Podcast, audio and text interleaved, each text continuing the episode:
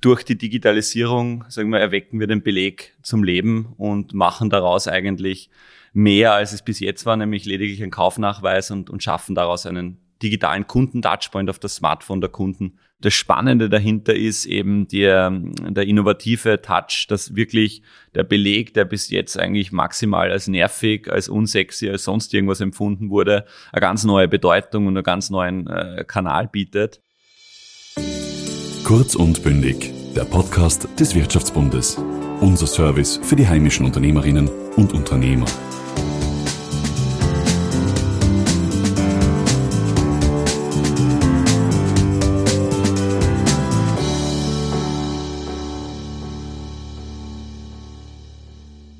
Seit 2016 gilt in Österreich die Kassabonpflicht unabhängig vom Rechnungsbetrag. Egal ob ein Eis oder der Kaffee, für jeden Kleinbetrag muss ein Kassabo ausgedruckt werden. Kleinbetragsrechnungen von unter 12,40 Euro machen etwa 50 Prozent der gedruckten Belege in Österreich aus. Das sind täglich ein Papierverbrauch von 655 Kilometern, also circa die Strecke von Wien nach Bregenz. Das belastet neben den Unternehmen auch unsere Umwelt. Das prämierte Softwareunternehmen Verify beschäftigt sich mit diesem Problem und hat ein Programm zur Digitalisierung von Belegen entwickelt.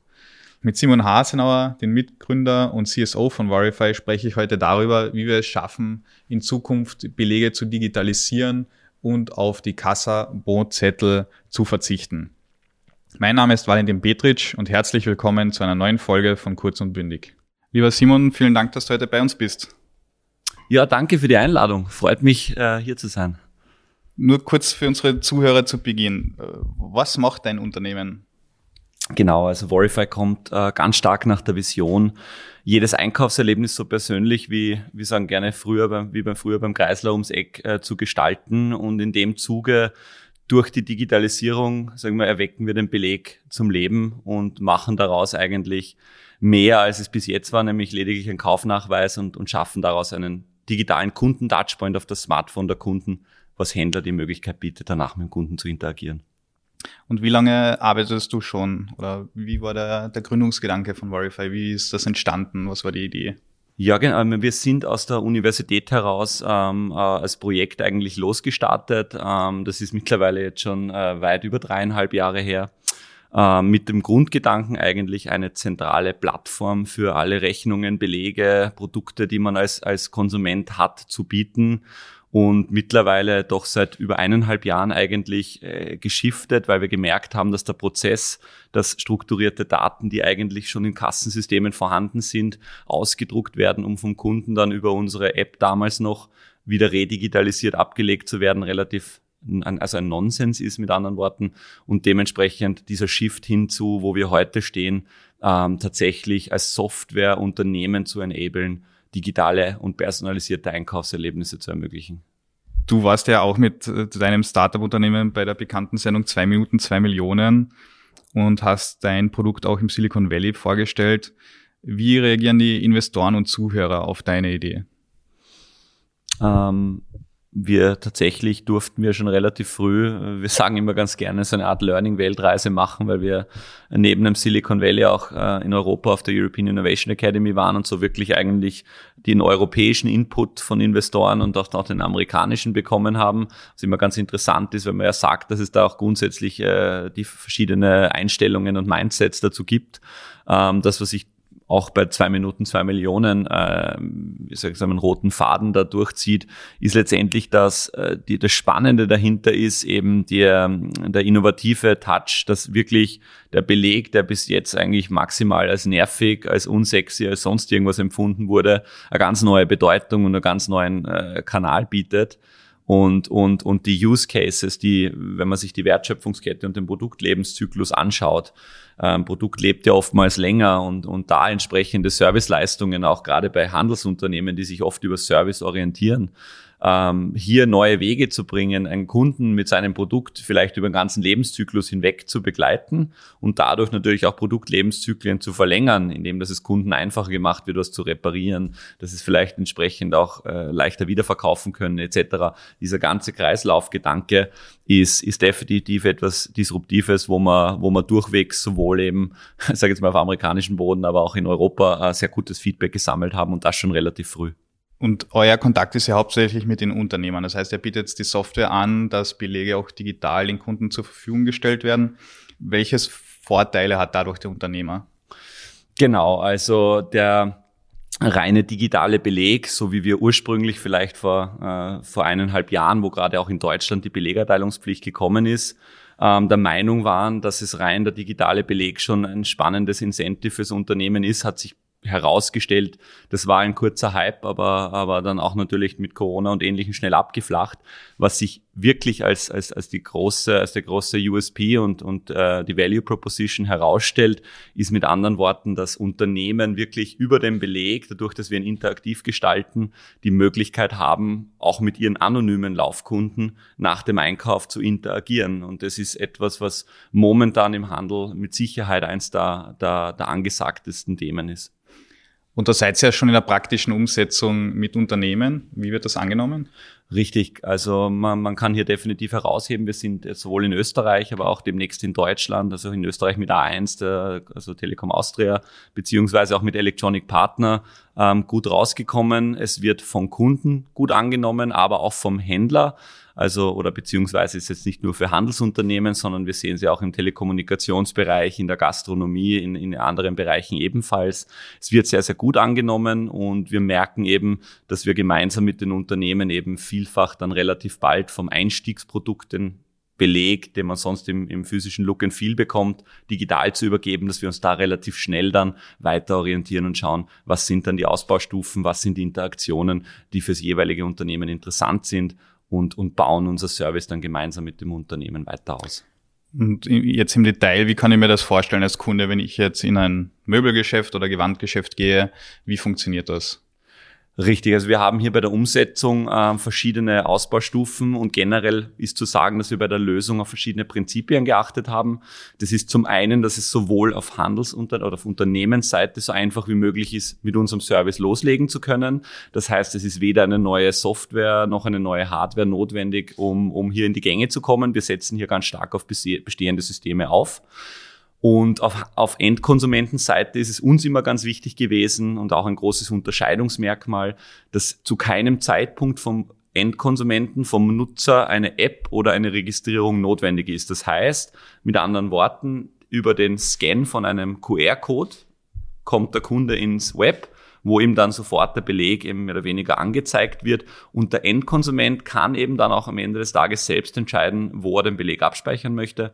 Ob das jetzt in seiner, ob das jetzt in, runtergeladen in, auf sein Lokal, auf sein Smartphone ist oder auf unsere webbasierte Lösung, wo er sich ein eigenes Profil anlegen kann. Das bleibt ihm freigestellt. Wichtig ist hier, es gibt eben einen rein anonymen Ansatz. Ja, du hast den anonymen Ansatz schon angesprochen. Es ist immer der Datenschutz ein großes Thema bei digitalen Lösungen.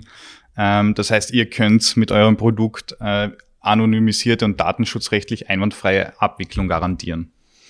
Ganz genau. Ähm, also das ist äh, gleichzeitig wie, also genauso wie wichtig das Thema Datenschutz ist, so einfach ist es auch, weil es wird auch von der Belegausgabepflicht ja klar angegeben, welche Informationen hier notwendig sind. Und bis auf wenige Ausnahmen sind es keine personenbezogenen Daten. Das heißt, wir gehen auch so weit, dass wir tatsächlich über unsere Schnittstelle, über unsere API-Schnittstelle nicht einmal personenbezogene Daten entgegennehmen. Das heißt, man kann hier immer ganz gerne das Prinzip der Datenminimierung, der Datenminimierung nach DSGVO ähm, kann man ganz gerne heranziehen hier als Richtwert, wo eben die Daten, die vorgegeben, also welche Daten notwendig sind, sind vorgegeben und eben, wie jetzt auch schon erwähnt, ähm, sind das in der Regel keine personenbezogenen Daten. Also wir vom Wirtschaftsbund fordern ja generelle Abschaffung der Belegerteilungspflicht ähm, für Kleinstbeträge bis unter 20 Euro. Ähm, wie stehst du persönlich dazu? Ist dir der äh, Kassabootzettel beim Kaffee wichtig? Mir persönlich ist der, der Zettel nicht wichtig. Ähm, und generell, also ich muss jetzt auch bei dem, zu der Thematik, zur Belegausgabe, Belegerteilungspflicht sagen, dass ich es jetzt persönlich vermessen finden würde, äh, darüber zu urteilen, egal ob gut oder schlecht, ähm, äh, auf finanzrechtlicher Seite jetzt gesehen. Das, was wir sehr wohl beurteilen können, ist, was für ein Rahmen es für, was für Rahmenbedingungen für digitale Lösungsansätze geboten werden. Da muss man sagen, dass die wirklich von Beginn an eigentlich da waren. Was hier herauszuheben ist, dass jedoch die Aufmerksamkeit auf Unternehmerseite, ähm, dass es eben diese entsprechenden Rahmenbedingungen für digitale Lösungsansätze gibt, ähm, äh, nicht so weit verbreitet ist. Dementsprechend Unternehmen zwar über Bescheid wissen und das Problem dahinter sehen, ist auch etwas, was man medial stark mitbekommt, dass es als Problem dargestellt wird, aber viel zu wenig gemacht wird, um, um eigentlich darauf einzugehen, hey, da gibt's aber auch entsprechende digitale Lösungsansätze dafür. Und ähm, das ist etwas, wo ich der Meinung bin, dass das in der Kommunikation ausbaufähig ist. Mhm. Es ist ja grundsätzlich auch ein Umweltthema, ähm, Stichwort Einsparung von, von Müll, Einsparung von Papier. Du hast das angesprochen, ihr arbeitet ja auch mit deutschen Kunden zusammen. Ist da die Sensibilität anders in Deutschland, beziehungsweise hast du Erfahrung aus anderen Ländern, wie weit dort die Digitalisierung von Rechnungen voranschreitet? Uh, nein, also ich würde jetzt nicht sagen, dass Deutschland äh, per se schneller ist, was jetzt, äh, jetzt genau die Digitalisierung von dem Thema angeht. Generell glaube ich, was man mitbekommt von Großunternehmen ist sogar so, dass Österreich gerne auch als Testballon angeführt wird, weil es dann doch äh, die Rahmenbedingungen haben, recht schnell auch digitale Projekte zu evaluieren und bevor man sie dann wirklich ins, ins Deutschland, nach Deutschland bringt, wo dann oft auch die, der, der Mutter, die Muttergesellschaft oder der Mutterkonzern mehr oder weniger sitzt. Ähm, was hierzu äh, generell zu sagen ist, Nachhaltigkeit ist definitiv angekommen. Die Unternehmen machen sich Gedanken darüber. Ähm, wir haben aber eben den Eindruck gesammelt, dass das jetzt, wenn es zu dem Thema kommt, dass der Nachhaltigkeitsaspekt und mögliche Kosteneinsparungen ein, netten, ein netter Nebenaspekt ist, aber eben wie eingangs auch schon erwähnt, hier primär das Spannende ist, dass tatsächlich ein bis dato nicht vorhandener Kontaktkanal gewonnen wird und der Beleg eigentlich so eine ganz neue Funktion bekommt. Und, und da ist eben der Nachhaltigkeitsgedanke da ein, ein, ein netter Side-Benefit. Mhm. Nur kurz zum Abschluss noch, wie schätzt du die Entwicklung ein? Wie wird das in Zukunft dann ausschauen? Werden äh, gedruckte Belege ähm, in fünf Jahren der Vergangenheit angehören ähm, oder wird es immer eine Mischung bleiben? Ähm, nein, also ich gehe stark davon aus, dass das Thema und die Nutzung rasant steigen wird. Ähm, entscheidend dafür ist meiner Meinung nach einerseits, wie schnell wird das Ganze angegangen, das Thema, und was für Rahmenbedingungen werden sowohl politisch als auch rechtlich dafür gesetzt. Ähm, wir, wir beschäftigen uns mit der Thematik sehr viel und stehen auch in, in, in vielerlei Hinsicht da, wie soll ich sagen, ähm, als, als Ansprechpartner genau zu dem Thema auch zur Verfügung, weil wir ja durch viele Gespräche, durch viele Umsetzungen mit Unternehmen und Kassensystemen hier einiges an Einblicken bekommen haben. Äh, entscheidend ist unserer Meinung nach, ähm, je einfacher es einem Unternehmen gemacht wird, das kann mit Hilfe von Standards gemacht werden, das kann mit Hilfe von den entsprechenden rechtlichen und politischen Rahmenbedingungen geschaffen werden, als auch dem Endkonsumenten, ähm, wie leicht der es hat, um das zu nutzen. Ähm, darauf, davon hängt meiner Meinung nach auch die Akzeptanz stark ab. Und äh, man kann das als sehr guten Vergleich sehen jetzt mit der Kartenzahlung, mit der Smartphone-Zahlung. Wenn man sich das letzte Jahr hinweg anschaut, wie diese Zahlen durch Corona gestiegen sind, was hatte das, wo ist, wo ist die Parallele? Ähm, bei Kartenzahlungen, Smartphone-Zahlungen, es wurde dem Kunden leicht gemacht, es wurde, es wurde, es gab ein entsprechendes Incentive, weil es einfach hygienische, äh, hygienische Vorteile hatte, auf Kartenzahlung zu setzen und dementsprechend rasant ist auch hier wieder die Nutzung angestiegen und, und, und von Kunden auch angenommen worden.